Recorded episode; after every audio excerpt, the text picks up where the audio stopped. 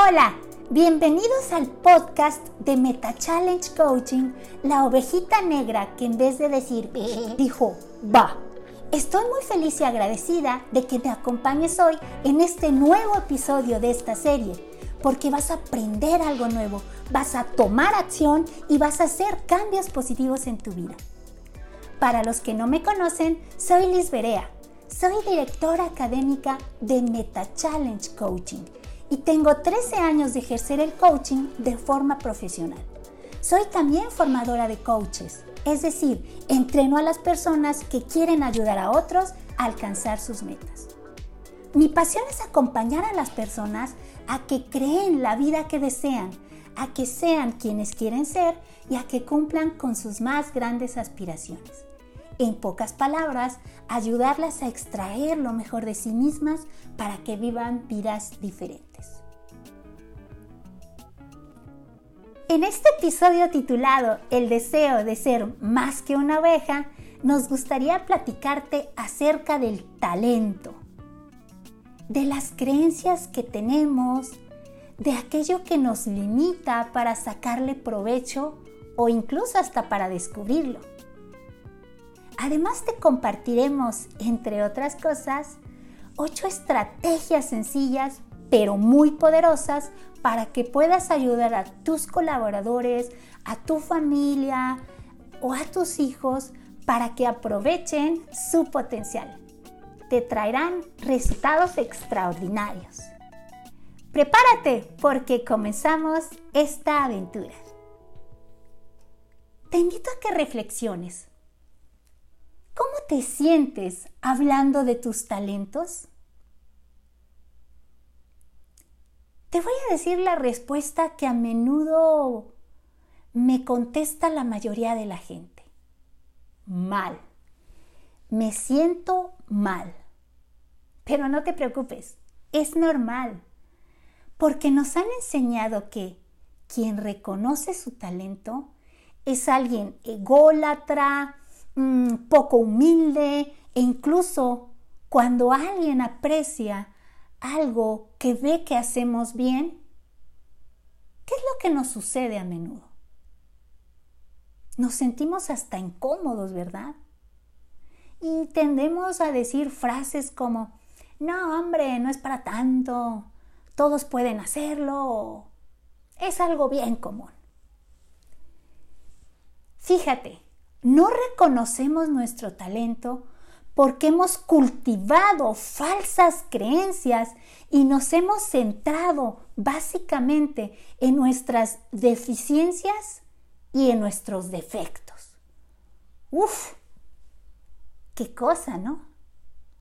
Y algo bien peculiar también. Nos han hecho creer que el éxito se alcanza solamente transformando nuestras debilidades, llamadas comúnmente áreas de oportunidad. ¿Y qué ha pasado? Hemos olvidado nuestros talentos y los hemos incluso relegado a un segundo plano. Y bueno, como no les damos la importancia de vida, dejamos de aprovecharlos, de pulirlos, o incluso perdemos la oportunidad de explotar aquello para lo que somos extraordinariamente buenos. Nuestros talentos son uno de nuestros mejores recursos para que podamos alcanzar el éxito. Sin embargo, nuestra fuerza de voluntad, la disciplina y el compromiso juegan un papel fundamental.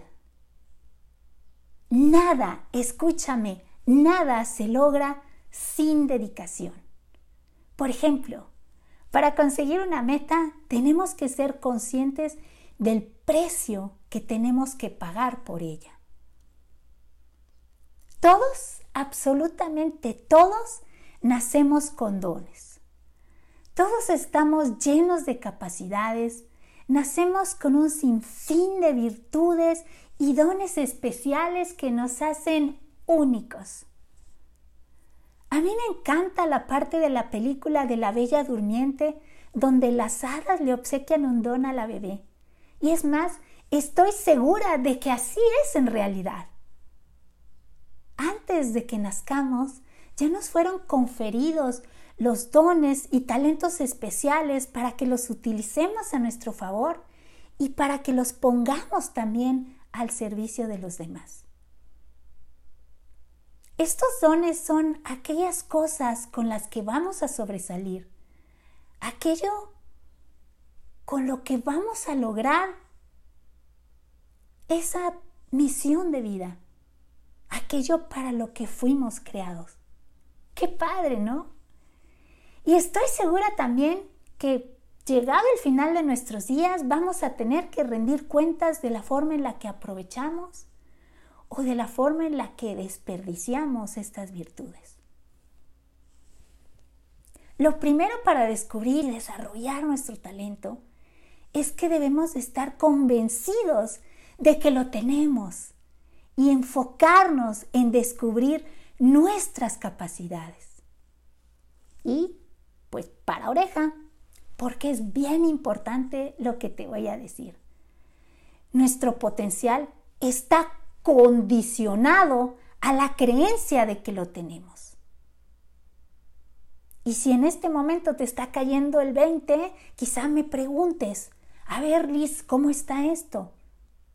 Mira, si yo creo que soy capaz, en realidad seré capaz y podré descubrir aquello para lo que soy muy bueno. Y si no lo creo, pues entonces estaré condenado a enterrar mis talentos. Y te pregunto, ¿qué utilidad tendrá un tesoro guardado en un cofre bajo llave y enterrado? Pues ninguna, ¿verdad? Y es la misma utilidad que tienen tus talentos, tus virtudes, si no las descubres y no las aprovechas. El neurocoaching es la mejor alternativa para extraer lo mejor de las personas, para identificar y liberar ese potencial y para hacer que se sientan seguras y confiadas. En resumidas cuentas, para que descubran sus propios recursos y aprovechen al máximo sus capacidades. El neurocoaching es la mejor alternativa para extraer lo mejor de las personas, para identificar y liberar ese potencial y para hacer que se sientan seguras. En resumidas cuentas, para que descubran sus propios recursos y aprovechen al máximo sus capacidades. Escucha con atención, porque es súper importante esto que te voy a compartir. Mientras mayor autoestima y confianza tengas, mayores serán tus posibilidades de descubrir, desencadenar y desarrollar mejor tu talento. Y otra cosa bien importante, poseemos mucho mayor capacidad de la que utilizamos y de la que mostramos. Hoy quiero compartirte lo que he descubierto a través de mi propia experiencia. Tuve la oportunidad de tener personal a mi cargo desde que tenía 18 años. Sí, muy niña, ¿verdad? Y fui empresaria a los 21. Y bueno, pues como decía mi abuelita, echando a perder se aprende, ¿verdad? Y me he dado cuenta de lo que me ha funcionado y de lo que no. Y es más, he sido testigo de los cambios tan profundos y significativos que puedes hacer en tu equipo de trabajo e incluso con tus hijos. Yo creo que es bien poderoso cuando hablamos de nuestra propia experiencia y de lo que nos funcionó, porque ya recorrimos ese camino y ya aprendimos por dónde debemos ir y por dónde no. Cuando estudié coaching, tuve la oportunidad de hacer grandes cambios en mi liderazgo, porque según yo era un excelente líder. Pero me di cuenta que para nada. Era súper exigente y me centraba solamente en los resultados y tristemente no en las personas. Me desesperaba de que no hicieran bien las cosas y no encontraba cómo hacer que mi equipo cumpliera con las metas y mejorara su desempeño. Me sentía frustrada porque yo daba lo mejor de mí, pero no obtenía resultados. Llegué a pensar incluso hoy, y de, verdad, y lo reconozco con toda humildad porque quienes me conocen saben que soy una persona bien transparente. Fíjate el ego tan grande que tenía. Y no solamente el ego, sino la falta de visión, vaya, lo ciega que estaba. Pensaba, si yo me pudiera clonar, esto funcionaría perfectamente y todo saldría en tiempo y forma. Y vaya, qué equivocada que estaba pues claro que no. Cada uno de nosotros, con nuestras cualidades, con nuestra visión y con nuestras ideas y nuestra forma de ser, enriquecemos. Somos pieza única, somos clave para que el engrane de una empresa funcione, para que la maquinaria de una familia funcione. Recuerda, 2 más 2 es igual a 3.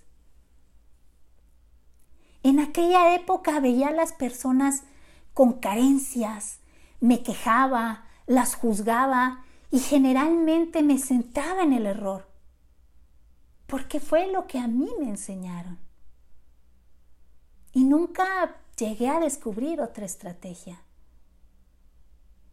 Y yo pensaba realmente que mi personal iba a aprender mucho más e iba a superarse si yo le señalaba puntualmente lo que hacían mal. Pero me di cuenta de cómo esto disminuía su confianza y obviamente su autoestima. Pero a mí me enseñaron así. A mí me enseñaron que si nos centrábamos en el error y en la forma en la que podíamos corregirlo, íbamos a ser mejores personas. A menudo también perdía de vista el potencial que tenían las personas y evaluaba rápidamente en base a los resultados que habían obtenido sin ver que yo tenía muchísima influencia en ese desempeño y desde luego en los resultados del equipo y generalmente tomaba el papel de líder básico. ¿Y a qué le llamo yo un líder básico? A esos que creen que su única chamba es verificar que todo esté hecho en tiempo y forma y que se cumplan con los resultados. Por favor, no cometas los mismos errores que yo. Aprende a través de mi experiencia. Y si el día de hoy te vas a llevar algo de este podcast, llévate esto.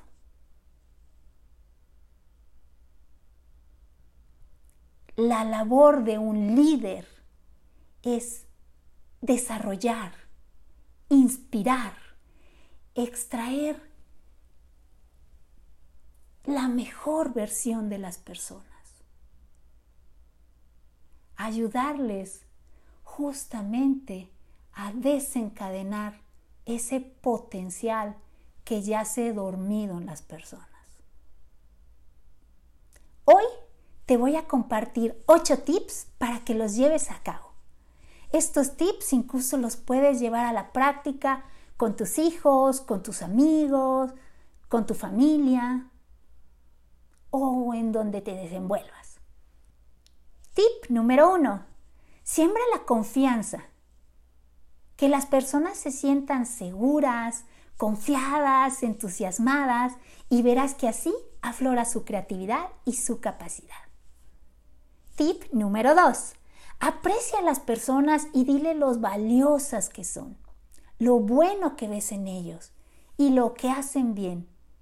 Hazlo de una forma sincera y completamente honesta. Tip número 3. Alienta a las personas para que expresen sus ideas, hagan las cosas diferentes y propongan soluciones y alternativas. Tip número 4. Creen sus capacidades. Velas en base a su potencial futuro y no va en base a su desempeño pasado. Tip número 5. Identifica y libera su talento. Pero para ello tienes que aprender a hacerlo. Tienes que desarrollar esas habilidades para que puedas ayudar a otros a crecer, porque es una competencia que se aprende. Tip número 6. Da oportunidad y estimula a las personas para que utilicen ese talento y esa creatividad. Tip número 7. Agradece a las personas por su trabajo y por su contribución. Y el tip número 8 es solamente para los líderes y para los empresarios. Por favor, conserva el personal que ha desarrollado su talento. No lo dejes ir. Visualiza cómo sería tu empresa o tu equipo de trabajo si supieras identificar, desarrollar y aprovechar al máximo el talento del personal. Fíjate este dato que te voy a compartir. A mí me llamó muchísimo la atención que Gallup, esta empresa que hace estudios y encuestas a nivel mundial, Evaluó y estudió a 1.7 millones de personas a lo largo de 63 países. Y ellos descubrieron que solamente un 20% de los trabajadores tienen la oportunidad de hacer aquello para lo que son buenos. Fíjate cuánto talento desperdiciado. Ahora imagínate, ¿cuál será el porcentaje de empresas que ni siquiera son conscientes del talento de sus colaboradores.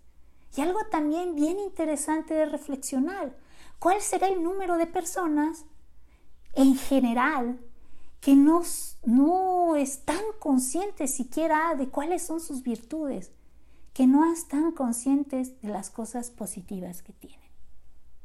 Mira, te invito a que hagas un ejercicio y nos cuentes por nuestras redes sociales qué descubriste a través de él. Y aunque te voy a adelantar un poquito el resultado, de todos modos, por favor, comparte con nosotros.